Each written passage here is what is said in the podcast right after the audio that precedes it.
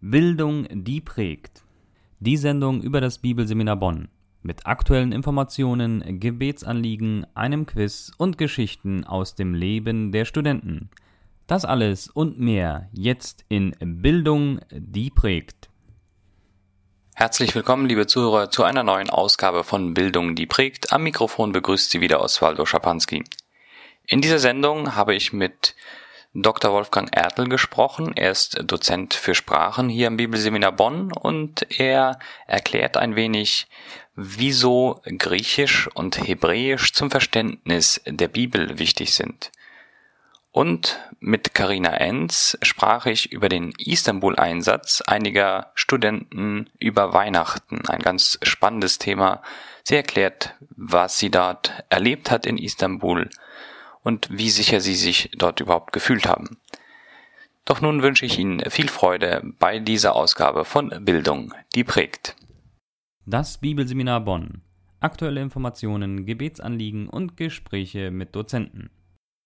Einige aktuelle Informationen und Gebetsanliegen. Am 2. Januar begannen wieder die Vorlesungen am Bibelseminar Bonn. In der ersten Montagsandacht im neuen Jahr predigte Schulleiter Dr. Heinrich Derksen zur Jahreslosung 2017. Gott spricht, ich will euch ein neues Herz und einen neuen Geist in euch geben. Hesekiel 36, 26. Die Predigt können Sie auf Soundcloud oder auf der Facebook-Seite des BSB nachhören. Außerdem berichtete das Istanbul-Team von ihrem Einsatz über Weihnachten. Dazu hören Sie später noch ein Interview mit der Teilnehmerin Karina Enz in dieser Sendung. Gott hat durch die Lieder und sein Wort gewirkt. Wir danken allen Gemeinden, Jugendgruppen und Betern, die diesen Einsatz begleitet und ermöglicht haben. Zudem waren vom 2. bis zum 4. Januar über 25 Gaststudenten zu den Schnuppertagen gekommen. Sie verschafften sich einen Einblick ins Bibelstudium und das Leben der Studenten am Bibelseminar Bonn. Einige Veranstaltungen und Termine im Überblick. 25. Februar Trauerseminar Unverständlich und unverzeihlich. Wie können wir den Suizid eines Angehörigen einordnen und verarbeiten? Mit Dorothea Gerhardt. 1. März 2017 Abendseminar Geschaffen als Mann und Frau. Wie begleiten wir Heranwachsende in der Zeit von Gender Mainstream Homosexualität? Mit Eva Zumstick. 31. März bis 2. April Teenagerleiter-Seminar TLS 6 mit Jakob Görzen. Fortbildung für alle Teenagerleiter, Teams, Jugendleiter und Mitarbeiter. In diesem Blog wird es um das Thema Erlebnispädagogik gehen. Nähere Informationen zu den Veranstaltungen erhalten Sie wie immer unter www.bsb-online.de. Zu den Gebetsanliegen in dieser Woche. Zunächst hat das BSB einige Dankesanliegen. Bitte danken Sie Gott für die Gebete, Spenden und Unterstützung im Jahr 2016. Danken Sie ihm auch für die Bewahrung der Studenten bei ihrem Einsatz in Istanbul, für die vielen Gaststudenten während der Schnuppertage. Bitte beten Sie für alle Dozenten, Mitarbeiter und Studenten und deren Familien, dass sie 2017 gesegnet und von Gott geleitet werden. Liebe Zuhörer, ich freue mich äh, diesmal ganz besonders hier in dem Bereich, wo es um das Bibelseminar Bonn direkt geht, wo wir Gespräche mit Dozenten führen über Fächer oder auch über Programme, äh, Dr. Wolfgang Ertel begrüßen äh, zu dürfen. Willkommen hier in der Sendung, Wolfgang, und stell dich bitte einmal kurz unseren Zuhörern vor. Ja, vielen Dank. Mein Name ist Wolfgang Ertel. Ich bin Dozent am Bibelseminar Bonn für Sprachen und äh, Bibelwissenschaften, Sprachen heißt, ich unterrichte Deutsch, Neutestament Griechisch und Alttestament Hebräisch. Und Bibelwissenschaften heißt, ich unterrichte ein Fach zu den Samuel-Büchern neben eventuellen Abendkursen noch. Worum geht es jetzt konkret in diesen äh, Sprech äh, Fächern, wo es um Sprachen geht, um äh, in Griechisch und Hebräisch? In Griechisch geht es darum, äh, Grundlagen zu schaffen, Kenntnisse der Sprache, also des neutestamentlichen Griechisch, die dazu helfen sollen, äh, Grammatikstrukturen, Vokabeln, äh, Konstruktionen und äh, die Grundlagen zu verstehen, damit man neutestamentliche Sätze übersetzen und analysieren kann. Und im Hebräischen, worum geht's da?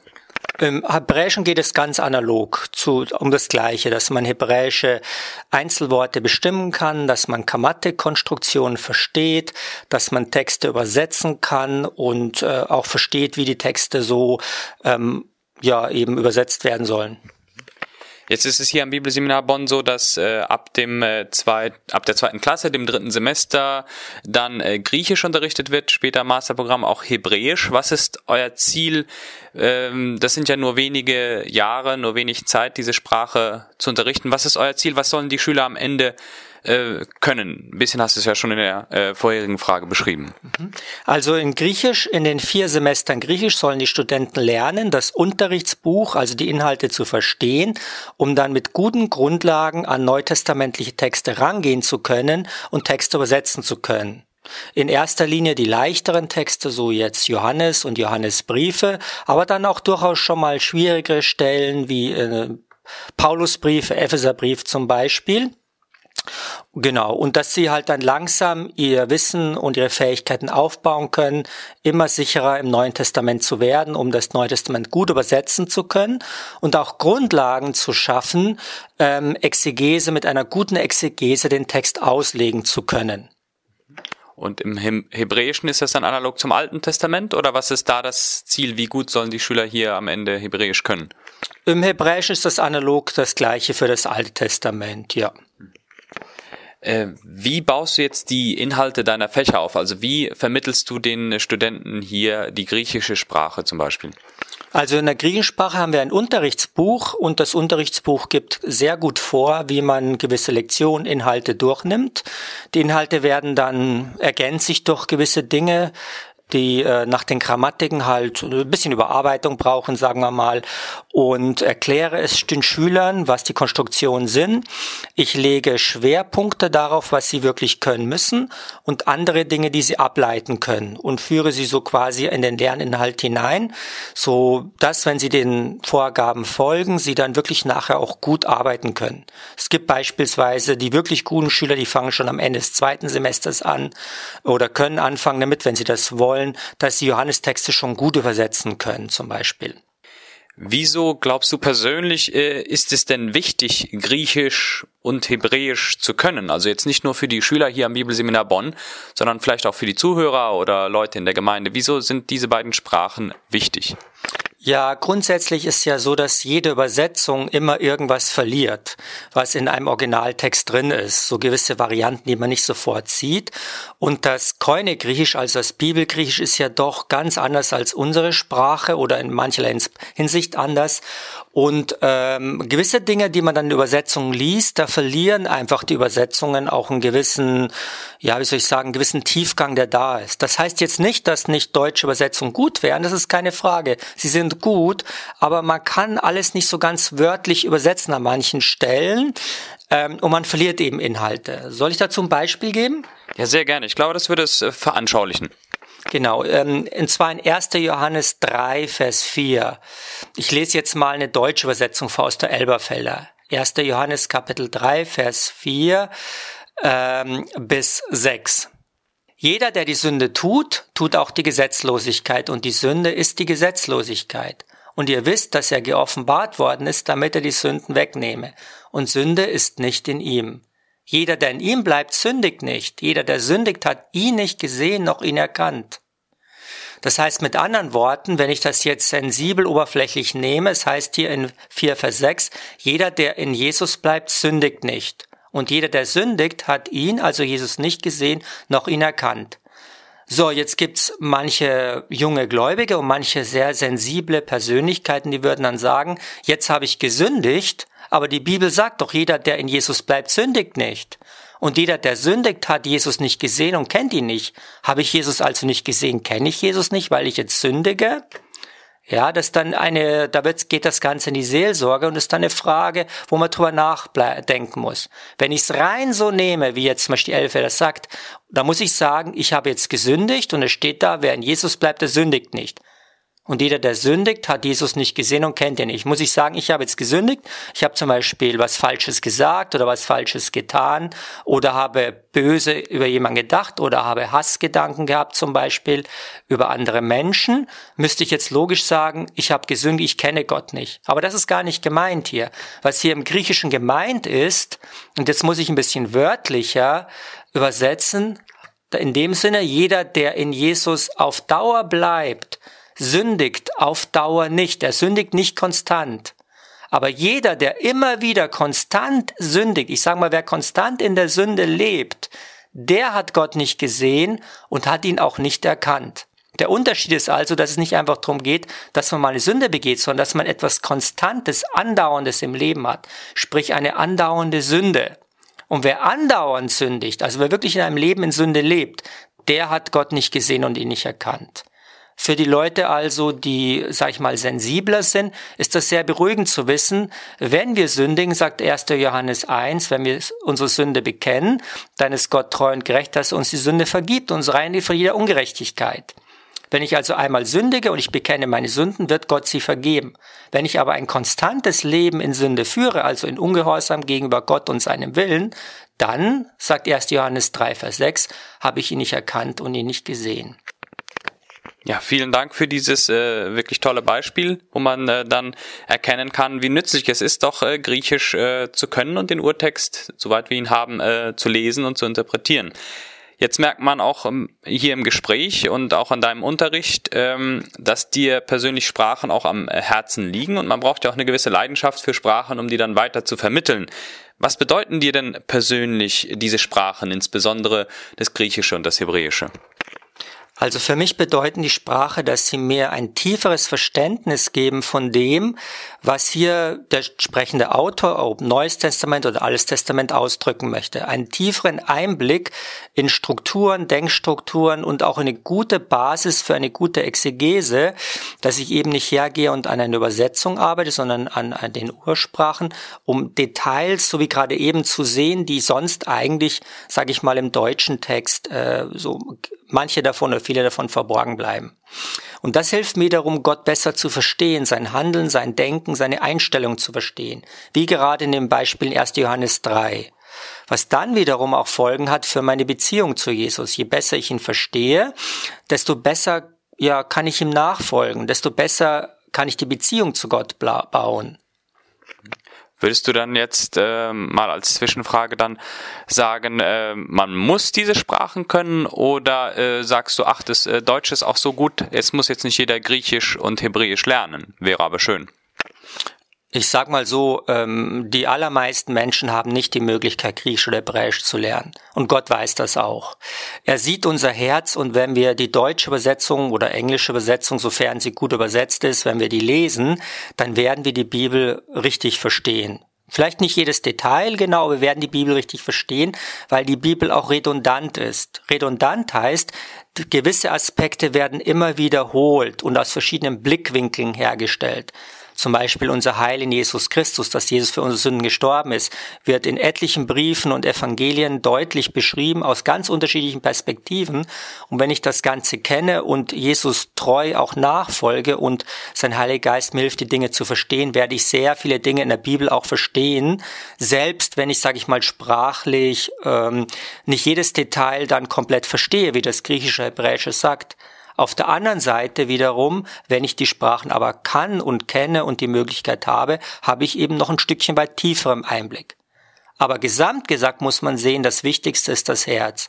Habe ich ein demütiges Herz, um zu sagen, Gott, das ist dein Wort und ich ordne mich deinem Wort unter und ich bitte dich, dass du mir hilfst, durch deinen Heiligen Geist dein Wort besser zu verstehen. In einer Beziehung, die wir zu Jesus haben, durch Jesus Christus, ähm, weil Jesus eben für unsere Sünden gestorben ist und diesen Bund, den wir mit Gott haben, gegründet hat. Das ist die Grundlage, also meine Herzenseinstellung, meine Beziehung zu Gott. Und wenn ich dann auch die deutsche Bibel studiere oder eine englische Bibel oder eine spanische, je nachdem welche Sprache, und ich lese sie regelmäßig, bete um die Hilfe des Heiligen Geistes, dann wird Gott auch segnen, auch in der deutschen Übersetzung. Gut, wenn man die Sprachen natürlich kann, hat man immer gegenüber trotzdem noch einen Vorteil. Aber ich möchte jeden trosten, der die Sprachen nicht kann. Bleibt oder bleiben Sie an dem Wort Gottes dran, äh, es zu verstehen, es vertieft zu lernen. Hören Sie sich gute Predigen, gute Lehren an, dann wird Gott genauso segnen. Ja, danke schön für diese wunderbaren Worte. Und ähm, wenn Sie das hier kennen, liebe Zuhörer, wollen wir auch immer die äh, Möglichkeit geben, hier für den Gast zu beten. Und deswegen frage ich dich auch, Wolfgang, hast du Gebetsanliegen, äh, besonders für den Unterricht jetzt und auch äh, für dich persönlich, wofür ich und die Zuhörer für dich beten können? Ja, also beten Sie bitte für den Unterricht, dass äh, die Studenten, die Studierenden bei uns das gut aufnehmen und beten Sie auch besonders, dass Sie Disziplin und Fleiß zu Hause haben. Das ist nicht immer ganz einfach, dass man, weil man Sprachen lernt, muss man viel Disziplin und Ausdauer haben über lange Zeiträume, ein, zwei, drei, vier Semester muss man dranbleiben. Und da können Sie gern beten, dass unsere Schüler mit Fleiß dranbleiben und auch mit Ausdauer, Disziplin und es wirklich gut gut kennen. Beten Sie bitte auch dafür, dass wirklich mit unserer Schule und dem Unterricht Reich Gottes gebaut werden wird. Dass die einzelnen Schüler näher an Jesus drankommen, dass sie mit ganzem Herzen nachfolgen, in der Heiligung leben und in ihrem Leben von ihm verändert werden. Das können Sie auch natürlich auch immer für mich beten und dass Gott mir Weisheit und Segen schenkt, die Schüler jeweils so zu unterrichten, dass es auch ein Segen für sie ist. Und nicht nur akademisch im Sinne von griechisch-hebräisch oder auch Sammelbücher, sondern auch geistlich, dass sie geistlich geprägt werden und zugerüstet werden für die Arbeit im Reich Gottes, so dass Jesus sich über sie freut, wenn er sie sieht und wie sie arbeiten und wie sie leben. Ja, vielen Dank, äh, Wolfgang, für diese Informationen, besonders hier zum äh, Unterricht hier, was Griechisch und Hebräisch angeht, für deine Zeit und für deine aufmunternden Worte. Dankeschön dafür. Ja, vielen Dank auch. Auf Wiedersehen. Vielleicht, eher nicht. Das BSB Quiz. Auch in diesem Jahr machen wir weiter mit einem Quiz, wo Sie wie jede Woche einen Preis gewinnen können. Dazu müssen Sie wie immer auch eine Frage beantworten und die lautet in dieser Woche wie folgt. Wer sagt zu wem? Ein Mensch sieht, was vor Augen ist, Gott aber sieht das Herz an. Also wer sagt zu wem? Ein Mensch sieht, was vor Augen ist, Gott aber sieht das Herz an. Wenn Sie die Antwort wissen, dann schreiben Sie uns einfach eine E-Mail an info@bsb-online.de und im Betreff geben Sie bitte Radiosendung an. Einsendeschluss ist der kommende Donnerstag. Das Studium am Bibelseminar Bonn. Studenten erzählen aus ihrem Leben und ihren Begegnungen mit Gott. Ja, liebe Zuhörer, wir sind hier wieder in dem Bereich, wo ich äh, Gespräche mit Schülern führen und diejenigen, die die Sendung regelmäßig hören, die haben schon von dem Istanbul-Einsatz gehört und ich bedanke mich äh, jetzt schon mal für die Gebete für die Gruppe und ich habe mich jetzt hier wieder mit Karina äh, Enz zusammengesetzt. Doch für diejenigen, die dich noch nicht kennen, die vielleicht die Sendung damals nicht gehört haben, würde ich dich nochmal bitten, dass du dich kurz unseren Zuhörern vorstellst. Hallo, ich bin Karina Enz, ich bin 25 Jahre alt und ich studiere hier äh, an der Bibelschule Bonn im zweiten Jahr Theologie. Und kannst du bitte auch nochmal erklären, worum ging es in diesem äh, Istanbul-Einsatz? Wann hat der stattgefunden? Wie ist das abgelaufen?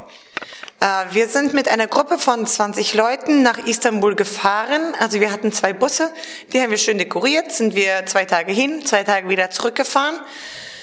Dort waren wir ungefähr fünf Tage lang. Und wir haben in erster Linie Straßenmusik gemacht. Wir haben christliche englische Lieder gesungen. Ähm, danach haben wir Gespräche mit den Leuten geführt und äh, eine andere Gruppe hat parallel dazu äh, türkische Neue Testamente verteilt. Die heißen Injils. Genau, das war eigentlich unsere Hauptaufgabe. Und kannst du jetzt bitte einmal äh, die Reise so aus deiner Sicht beschreiben? Was waren das für Gefühle? Die, Türkei gerade im Moment auch kein ungefährlicher Ort, dahin zu reisen. Äh, wie hast du diese Reise und äh, da das Singen und Verteilen der Bibel vor Ort erlebt? Also es war einfach mal, wenn man es mit einem Wort beschreibt, es war heftig. Es war in jeder Hinsicht einfach heftig irgendwie, weil ähm, die Gemeinschaft war sehr stark untereinander. Wir haben so eine innige Gemeinschaft gehabt, wie es irgendwie nur Kinder Gottes haben können. Wir haben viel miteinander gebetet. Wir haben viel, sehr natürlich viel gesungen, weil alle von uns gerne singen. Ähm, wir haben viel Spaß miteinander gehabt und vor allem wir haben lange und laut auf der Straße gesungen. Ähm, das hat wir haben so sehr die Gebete ge ge gespürt, wie die zu Hause in Deutschland für uns gebetet wurden. Wir wussten einfach, ähm, es stehen Leute hinter uns. Und das war, für mich war das so besonders. Es war, als würde Gott jedes Mal genau die richtigen Leute zu uns schicken, die uns zuhören und die uns dann danach auch ansprechen. Wir haben so intensive Gespräche gehabt mit den Menschen dort, die wirklich auf der Suche gewesen waren, die am nächsten Tag wiederkamen, weil die, weil die das, ähm, ähm, weil die mitsingen konnten. Eventuell Christen, ähm, die ermutigt wurden dadurch, Leute, die schon lange in äh, Fragen hatten, die endlich mal Antworten haben konnten von uns. Ähm, Menschen, die, die vielleicht gar nicht mal verstanden haben, was wir gesungen haben, weil die kein Englisch konnten, aber trotzdem irgendwie komplett fasziniert dastanden, weil die, weil die gemerkt haben, das ist was anderes, da ist der Geist Gottes am Wirken. Und ähm, wenn wir um Ermutigung gebetet haben, weil es die ganze Zeit so stark geregnet hat und weil wir dachten, kein Mensch geht auf die Straße oder kein Mensch bleibt stehen, dann also bevor wir immer gesungen haben, haben wir gebetet und dann und hat einer gebetet gerade, dass wir ermutigt werden. Und dann kam prompt kam eine ganze Mädchenklasse, die waren so begeistert, die haben ähm, die haben Schilder hochgehalten, die haben Fotos mit uns gemacht, die wollten, die haben mitgetanzt, die wollten einfach die ganze Zeit dabei bleiben. Und ähm, Danach kam noch eine afrikanische Gruppe, die haben sich dazugestellt, das waren zufälligerweise Christen, die haben mitgesungen, die haben einzelne Soloparts eingelegt und das waren, Gott hat immer genau diese Ermutigungen ge geschickt, die wir brauchten. Und ähm, also es war einfach durch und durch vom Heiligen Geist getränkt. Wir haben richtig drin gebadet. Ähm, wir haben aber in, der Kirche, in einer Kirche gewohnt ähm, und in der Türkei, auch wenn man es nicht denkt, es war richtig kalt. Es war draußen kalt, es hat sehr geregnet und je, mit jedem Tag wurde der Regen stärker. Ähm, in der Kirche war keine Heizung an, in der wir geschlafen haben ähm, die Duschen waren kalt. Es war einfach nur kalt die ganze Zeit. Aber es war an sich auch gar nicht so schlimm. Mm, ich bin schon eine Frostbeule, aber ähm, irgendwie war das so, wir ertragen das fröhlich, weil wir haben ja ein höheres Ziel. Und dann haben wir uns einfach eben noch enger zusammengesetzt und haben noch lauter gesungen, weil, ähm, weil es geht nicht darum, dass, dass unser Luxus da jetzt irgendwie hochgehalten wird, sondern ähm, dass Gottes Ehre hochgehalten wird. Das war's. Und an, an Heiligabend selber ist in dem ganzen Viertel von der Kirche der Strom ausgefallen. Da saßen wir nun in der komplett dunklen Kirche, in der kalten Kirche und dachten, so ist also Heiligabend. Und da haben wir verstanden, was Heiligabend irgendwie wirklich bedeutet. Es hat nichts mit dem Tannenbaum, mit dem ähm, mit den vielen Geschenken, mit allem Möglichen zu tun. Wir waren sogar weg von unserer Familie, aber wir hatten eine neue Familie gefunden. Wir haben ähm, wir haben leise gesungen, weil ähm, wir durften nicht laut singen, weil das die Nachbarn stören würde. Ähm, wir haben äh, unsere Handylichter angemacht und ähm, Apfelschorleflaschen draufgestellt, dass die Apfelschorle orange leuchten, ähm, wie ja, als wären das Kerzen. So, das war unser Weihnachtsschmuck da. Und wir haben gesungen, die Weihnachtsgeschichte gelesen und ähm, einfach gebetet zu dem, dessen Geburtstag wir gerade gefeiert haben. Und das war so, ich glaube, an diesem Abend sind, ist kaum ein Auge trocken geblieben. Das war, es war so tief. Es ging viel, viel tiefer als die anderen Weihnachten, die wir sonst immer erlebt haben. Und das war, obwohl wir hingefahren sind zum Dienen, zum anderen ermutigen, ähm, ist an uns selber eigentlich das größte Werk geschehen. Und das ist, das ist Gnade. Ja. Ja, jetzt äh, war da, hat Gott viel Segen geschenkt, wie man jetzt auch raushört, aber auch äh, Bewahrung. Ähm, habt ihr, ähm, du hast gesagt, ihr habt die Gebete gespürt, habt ihr trotzdem immer eine gewisse Furcht und ein Bedenken gehabt? Oder was gibt einem die Sicherheit, so einen Einsatz jetzt auch zu machen, weil äh, wir haben auch in der Montagsandacht gehört, dass die Leitung des Bibelseminars ja auch überlegt hat, äh, können wir das verantworten, in so ein Gebiet, in so einer Situation jetzt äh, Schüler hinzuschicken? Was hat euch Sicherheit und Gewissheit gegeben? Wir müssen dahin, wir müssen diesen Einsatz zu Weihnachten machen, äh, auch trotz der Gefahren. Ähm, ich denke, es war, bei mir war das in erster Linie so, ich kann nicht schweigen von dem, was mir angetan wurde von Gott. Ich muss das weiter sagen. Und ich glaube, die, die Furcht vor äh, Anschlägen oder so, die war gar nicht so präsent. Die Leute, die waren dort sehr offen, die waren sehr liberal. Also mir kam, mir kamen die Türken in Deutschland sehr, sehr viel konservativer vor als die Türken in Istanbul. Ähm, ich habe kaum Leute mit Kopftüchern gesehen oder so. Wir standen, also kurz vorher, Bevor wir ankamen, wurde der russische Botschafter getötet und wir standen ganz in der Nähe von, von der Botschaft und haben dort gesungen.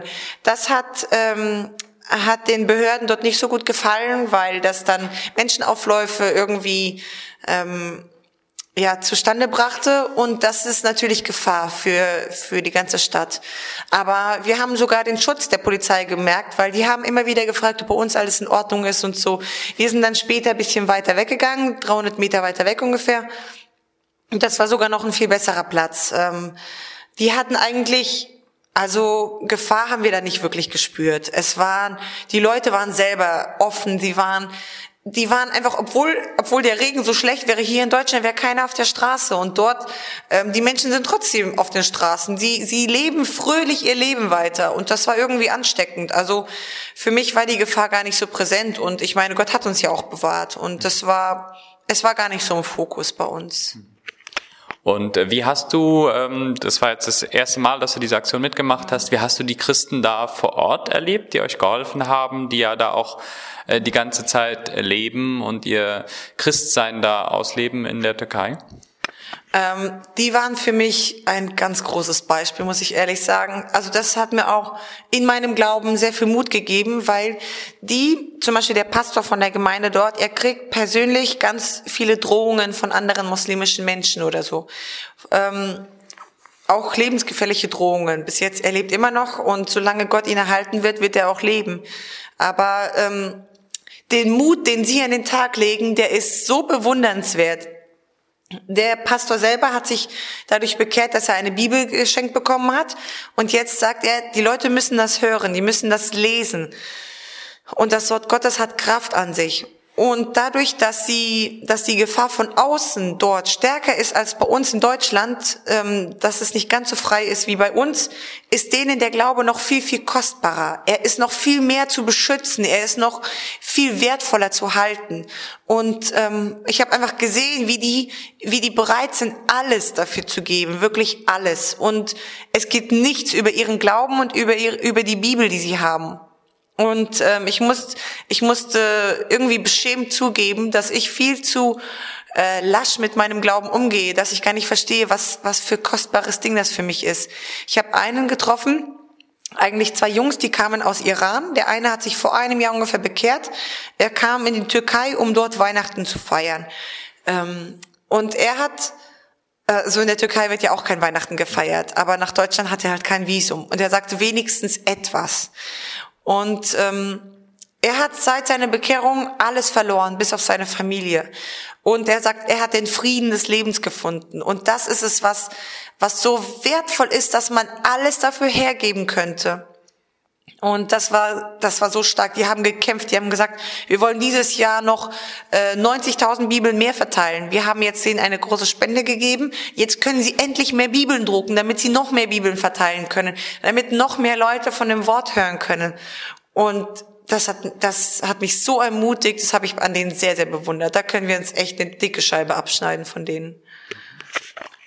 Und wie immer wollen wir in dieser Sendung auch äh, für dich und auch für eure Aktion dann ähm, beten. Jetzt ist sie ja abgeschlossen, deswegen würde ich jetzt fragen, hast du Gebetsanliegen für die Menschen in der Türkei und äh, vielleicht auch für dich persönlich, wofür ich und die Zuhörer beten können?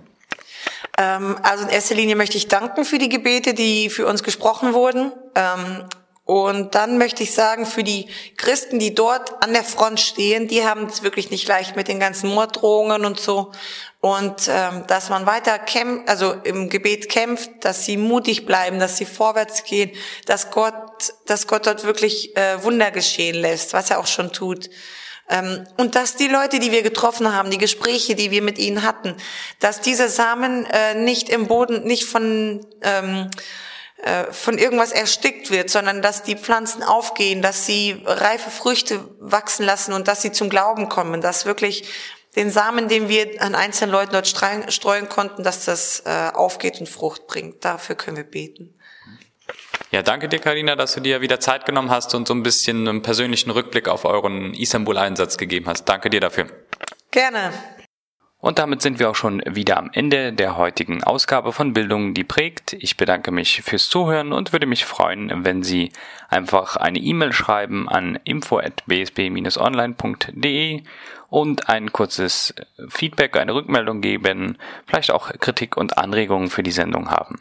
Ich hoffe, Sie schalten auch nächsten Montag wieder ein. Bis dahin eine gesegnete Woche. Das war die Sendung Bildung, die prägt des Bibelseminar Bonn. Mehr Informationen gibt es unter www.bsb-online.de. Bildung, die prägt. Wie wirkt Gott am und durch das Bibelseminar Bonn?